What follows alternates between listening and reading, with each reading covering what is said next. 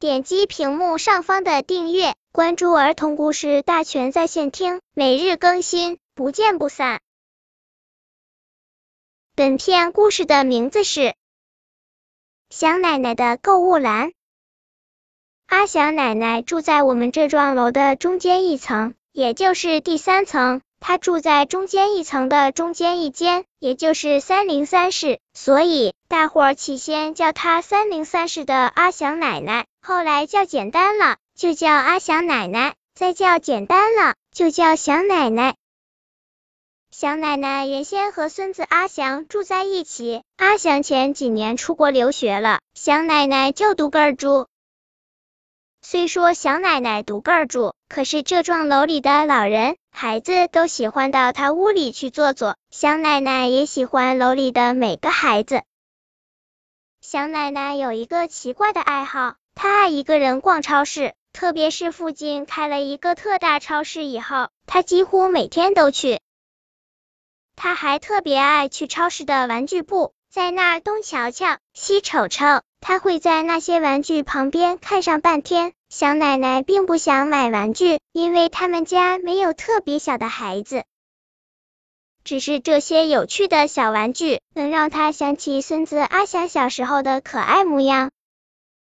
奇怪的是，小奶奶每次从超市回来，她装东西的袋子里总会夹杂着一个小玩具。小奶奶不清楚这个小家伙是怎么溜进她的购物篮的，又是怎么在付款时。逃过小奶奶再检查一遍的目光的，小奶奶一到家，这个玩具就从一大堆的肥皂、牙膏、开心果、餐巾纸、苹果、甜橙和咳嗽药水中冒了出来。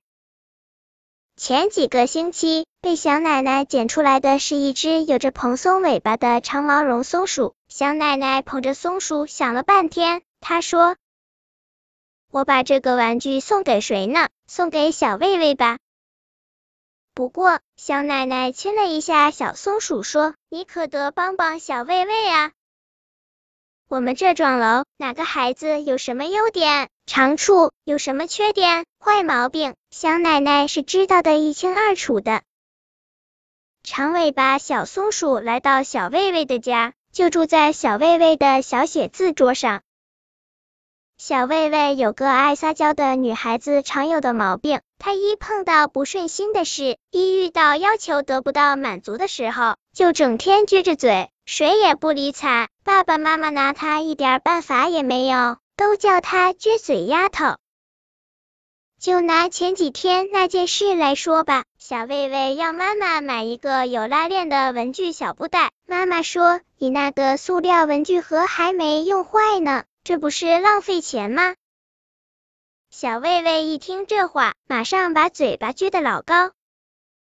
今天想起这事，他又要撅嘴，可是这次不同往常，他刚撅起嘴巴，写字桌上的那只小松鼠就跑了过来，它用毛茸茸的尾巴轻轻的扫他的脸颊，小卫卫的脸痒痒的，忍不住要笑。他见了妈妈笑。见了爸爸笑，笑的妈妈怪不好意思的。妈妈想，为什么要等塑料文具盒用坏了再买新的呢？我的旧围巾、旧手套不也好好的吗？怎么又添了新的呢？小卫卫想有个拉链文具袋，也不是过分的要求啊。那个文具盒可以留下轮换着用。想到这里，妈妈马上掏出钱来，给小卫卫去买他心爱的小拉链文具袋了。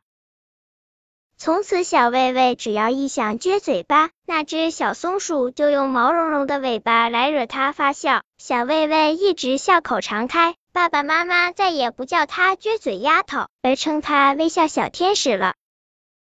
再说前天，小奶奶从超市回家，她一下子就捉出一只躲在面巾纸盒后面的橡皮小刺猬。在超市里，小奶奶只是朝他看了一眼，小家伙就冷不丁的跳进了小奶奶的购物篮，跟着小奶奶回家了。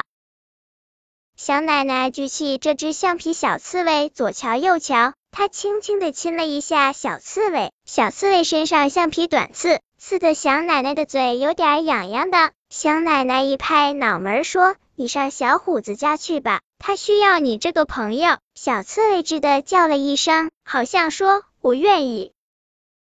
原来这是只会叫的橡皮小刺猬。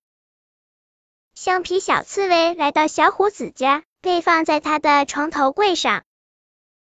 小虎子是个睡懒觉大王，每天早上妈妈起码叫个十四五遍，才能把他从床上拖起来。为了这个，他和妈妈都常迟到。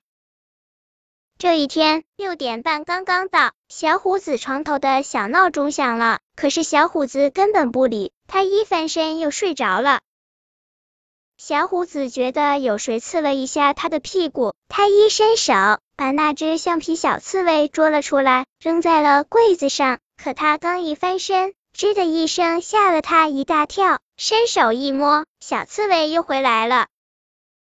就这样，橡皮小刺猬闹得小虎子无法睡懒觉，他只好爬起来，整理好自己的床铺。妈妈乐得连嘴都合不拢，爸爸也高兴地说：“今天虎子起得特别早，我们一起去快餐店吃早餐。”一家人在快餐店吃了一顿美味的早餐，这可是以前从来没有过的。小虎子说：“早起真开心，以前老师常说早起的鸟有虫子吃，现在我信了。早起的孩子有美味的早餐吃，我以后一定天天早起。”今天小奶奶从超市回来，他想没准儿哪个小调皮玩具又会跳进购物篮跟他回家。果然。他从一堆方便面后面看见一条狐狸尾巴，小奶奶一拎尾巴，一只长毛绒的红毛狐狸被他揪了出来。这真是一只漂亮的小狐狸。